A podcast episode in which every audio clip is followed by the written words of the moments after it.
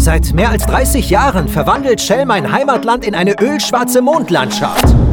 Ich mache mir große Sorgen um meinen Bruder. Das ist ein Unrecht. Brechen Sie die internationale Shell-Kampagne ab und wir werden sehen, was wir für Ihren Bruder noch tun können. Erhebe dich, Ogoni-Volk.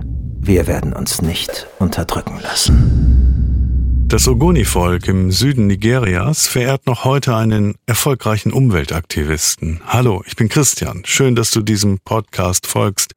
Diese Episode erzählt die Geschichte von Ken Saroviva, einem der sogenannten Ogoni Nine, die sich mutig einem mächtigen Gegner in den Weg stellten, nämlich dem Ölkonzern Shell. Shell ließ sich allerhand einfallen, um die Umweltaktivisten auszuschalten, und dennoch musste sich dank der Ogoni 9 der Konzern am Ende aus dem Ogoniland zurückziehen. Die Schäden der immensen Umweltfrevel aber sind bis heute nicht behoben. Ken Sarovivas Geschichte ist eine sehr eindringliche. Human Minded. Wahre Geschichten vergessener Menschen. Name Saro Viva. Vorname Kenule Benson, genannt Ken.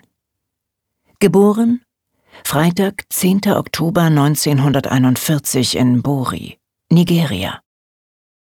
Ken Saro Viva, einer der Ogoni Nine. Wo endet der Leib? Wo beginnt die Seele? Bori im Niger-Delta. Eine Stadt im Süden Nigerias, direkt am Golf von Guinea. Hier leben die Ogoni, eine ethnische Minderheit Nigerias mit gerade mal 500.000 Menschen. Einer von ihnen? Ken Saroviva. Ken besucht die Grundschule in Bori und erweist sich schnell als ehrgeizig und grundgescheit. Nein, Ayoka, der Mond ist kein Planet.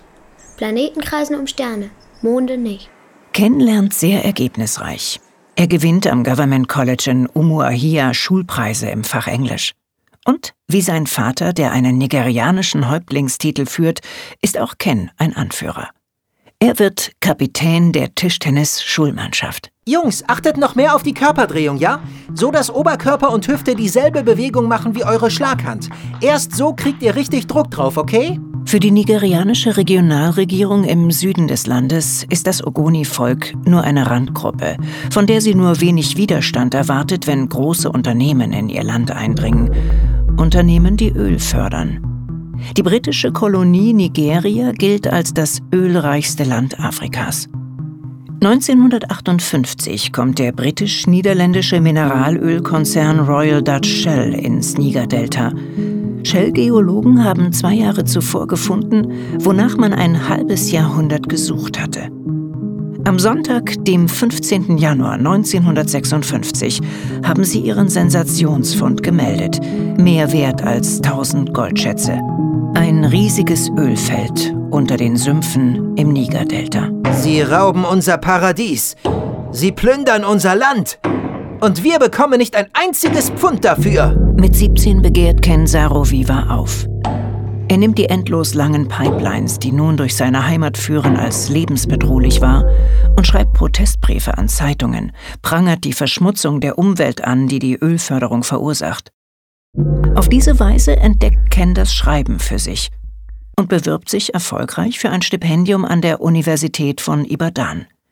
Hier studiert er Englisch und Theaterwissenschaften. Später wird Ken Saroviva Dozent an den Universitäten von Lagos und Nsukka. Er unterrichtet Englisch. 1966 scheitert Nigerias First Republic, der erste demokratische Staat auf nigerianischem Boden. Das Militär greift nach der Macht. Im Jahr darauf erklärt die Republik Biafra im Südosten Nigerias ihre Unabhängigkeit. Der nigerianische Bürgerkrieg beginnt. Zwei Millionen Menschen sterben in den folgenden drei Kriegsjahren. Viele von ihnen, vor allem Kinder, an Hunger. Saroviva ernennt man ausgerechnet zum Verwalter des Ölhafens Bonny. So wird er unfreiwillig Teil des Systems, das mit Öl Geschäfte macht. Doch er bleibt ein entschlossener Streiter des Ogoni-Volkes. Wir lassen uns das Ogoni-Land nicht nehmen. Das haben die britischen Kolonialisten schon versucht. Und jetzt die raffgierige Ölindustrie. Die Ogoni werden sich dagegen stellen. Und später wird ganz Afrika davon profitieren. Sie feuern Saro Viva, den Rebellen, der eigentlich Karriere in der Kommunalverwaltung des Bundesstaates River State machen sollte. Saro Vivas Leben ist unstet. Er wird Gemüsehändler, Immobilienmakler und schließlich ein erfolgreicher Autor. Er schreibt Kinderbücher, Hörspiele und Drehbücher.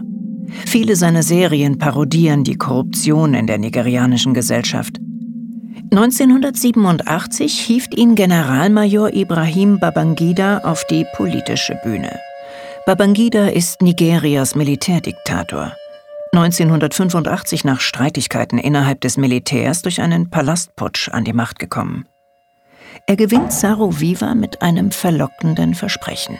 Ich werde Sie mit allerhand Vollmachten ausstatten, Saro Viva. Sie werden eine bedeutende Rolle einnehmen, wenn wir zurückkehren zur Demokratie. Sie führen also nur eine Übergangsregierung. In Richtung Demokratie, richtig? Richtig. Wir werden die Macht in spätestens drei Jahren an eine zivile Regierung abgeben. Und bis dahin? Was ist mit den Menschenrechtsverstößen? Damit ist Schluss. Auf ganzer Linie. So schnell es geht. Doch Babangida bricht sein Wort. Nach kurzer Zeit kehren Korruption und politische Morde zurück. Babangida macht keine Anstalten, das Land in die Demokratie zurückzuführen. Völlig frustriert wendet sich Saru Viva von ihm ab. Stattdessen produziert er die Fernsehserie Basie Company. Eine Sitcom, die vor allem die weit verbreitete Korruption im Ölgeschäft Nigerias verspottet. Saru Viva erreicht ein Millionenpublikum und verdient dabei gutes Geld. Die neue Popularität und das Geld nutzt er, den Kampf für die Ogoni auf eine breitere Basis zu stellen. Seit mehr als 30 Jahren verwandelt Shell mein Heimatland in eine ölschwarze Mondlandschaft. Wir haben von Fischfang und von der Landwirtschaft gelebt. Und Sie zerstören all das. Sie haben einen Krieg angezettelt. Wir befinden uns im ökologischen Krieg der Ölmultis. Im August 1990 gründet Kensaro Viva die Bewegung für das Überleben des Ogoni-Volkes, Movement for the Survival of the Ogoni People, kurz MOSOP. Sie stützt sich auf die Forderungen der Ogoni Bill of Rights, die Saro Viva selbst verfasst hat. Diese Forderungen reicht die MOSOP bei der nigerianischen Regierung ein. Wir fordern die politische und kulturelle Autonomie der Ogoni, die Sanierung unseres durch die Ölförderung verschmutzten Heimatlandes und wir fordern die Beteiligung der Bevölkerung an den immensen Einnahmen durch die Ölgeschäfte. Die Bill of Rights bleibt ein Papier. Niemand aus der Regierung will sich dafür interessieren.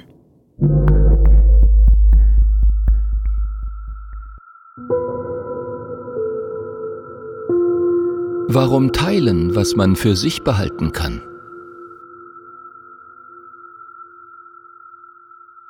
Saroviva ruft zu Protestmärschen auf. Wir werden nicht mit Macheten kämpfen. Unser Kampf gründet sich auf Verstand und Frieden. Es soll kein Blut vergossen werden. Doch Blut wird fließen. Mittwoch, 31. Oktober 1990. Mehrere hundert Menschen versammeln sich vor einer Ölförderanlage in der Nähe des Überseehafens von Port Harcourt.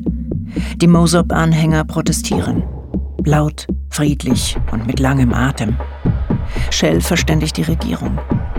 Man schickt die NMP, die nigerianische mobile Polizei, um Shell zu schützen. Es fallen Schüsse. Es gibt Tote. 80 wehrlose Demonstranten verlieren ihr Leben. Internationale Organisationen wie Human Rights Watch, Greenpeace und Amnesty International mischen sich ein, doch Nigerias Militärregierung bleibt stur. Was Shell nutzt, das nutzt auch Nigeria. Oder nutzt es eher den Regierenden? So, passt auf, Leute. Hier ist das Ultimatum, das wir Ihnen stellen werden. Mosop wendet sich im Dezember 1992 direkt an die drei größten Ölgesellschaften der Region: Shell, Chevron und Nigerian National Petroleum. Zahlt innerhalb der nächsten 30 Tage Entschädigung oder verschwindet aus unserem Land. Wie hoch ist die Entschädigung, Ken? Wie viel Geld verlangen wir von Ihnen? 10 Milliarden Dollar. Wisst ihr, allein Shell hat in den letzten 30 Jahren 100 Milliarden Dollar mit dem Öl aus unserer Heimat verdient. Und dabei haben sie schon mehr als 20 Ogoni-Dörfer zerstört.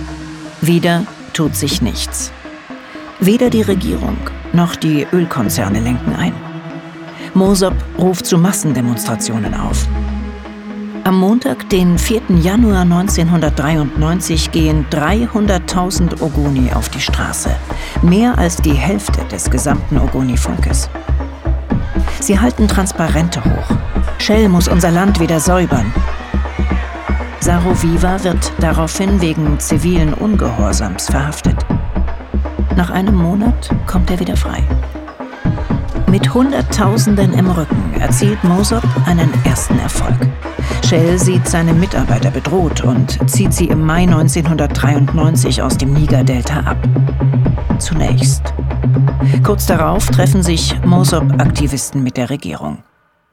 Was ist mit Ihren Versprechen, Babangida die Menschenrechte zu achten und die Bevölkerung an der Macht zu beteiligen? Sie wissen doch, die Unregelmäßigkeiten bei den Wahlen, das muss alles nochmal geprüft werden. Aber was wollen Sie, Saro Viva? Die Ölförderung im Niger-Delta ist doch erst einmal gestoppt. Was ich will, fragen Sie mich?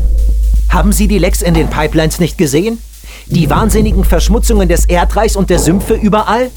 Wovon sollen denn unsere Familien in Zukunft leben? Unsere Kinder und Kindeskinder? Ich will, dass sie überleben. Lassen Sie uns in Ruhe über die Zukunft von Ogoniland sprechen. Zu diesem Austausch kommt es nicht mehr.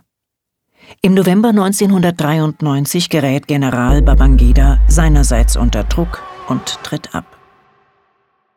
Neuer Militärdiktator von Nigeria wird General Sani Abacha. Er hat kein Interesse, mit Mosop Verhandlungen zu führen. Die Aktivisten setzen ihre Proteste fort.